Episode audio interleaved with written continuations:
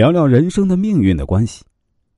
学过易经的朋友都知道啊，我们一个人的出生年月日，再加上出生的时辰啊，是可以分为四柱的，分别是年为一柱、月为一柱、日为一柱、时为一柱。这四者之间的关系啊是这样的：年为根，月为苗，日为花，时为果。干支的命理说法呢，干呢则以树干为喻，支呢则以树枝为比喻，以干分为天，以支分为地，所以啊叫天干地支。支中所藏者为人缘。把年月日时分为四柱，以年为根，月为苗，日为花，时为果。古人啊把人生的发展趋势呢比喻为树木的生长趋势，有异曲同工之妙。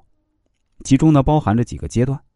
第一阶段呢，根即是基因，树的基因决定了它的品种、基本形态、果实种类等等；人的基因决定了性别、意识底层、基本性情、长相、身体状况等等。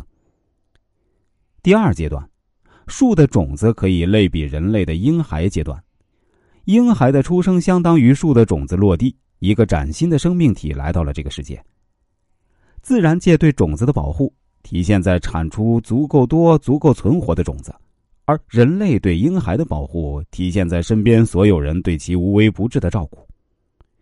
这个阶段的安全性比任何阶段都重要，保证了安全，才会有后续的生长。第二个阶段，树的生长环境等同于人类的少年啊。树的种子埋在地里，只能感知记录土地里面的环境，比如温度、湿度、硬度等等。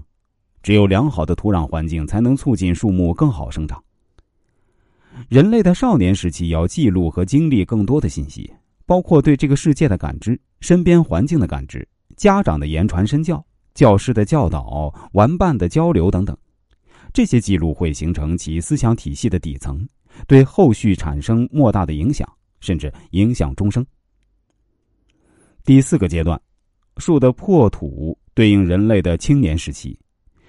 这个阶段的树呢，经过长时间的地下生根发芽，最终可以长出青芽。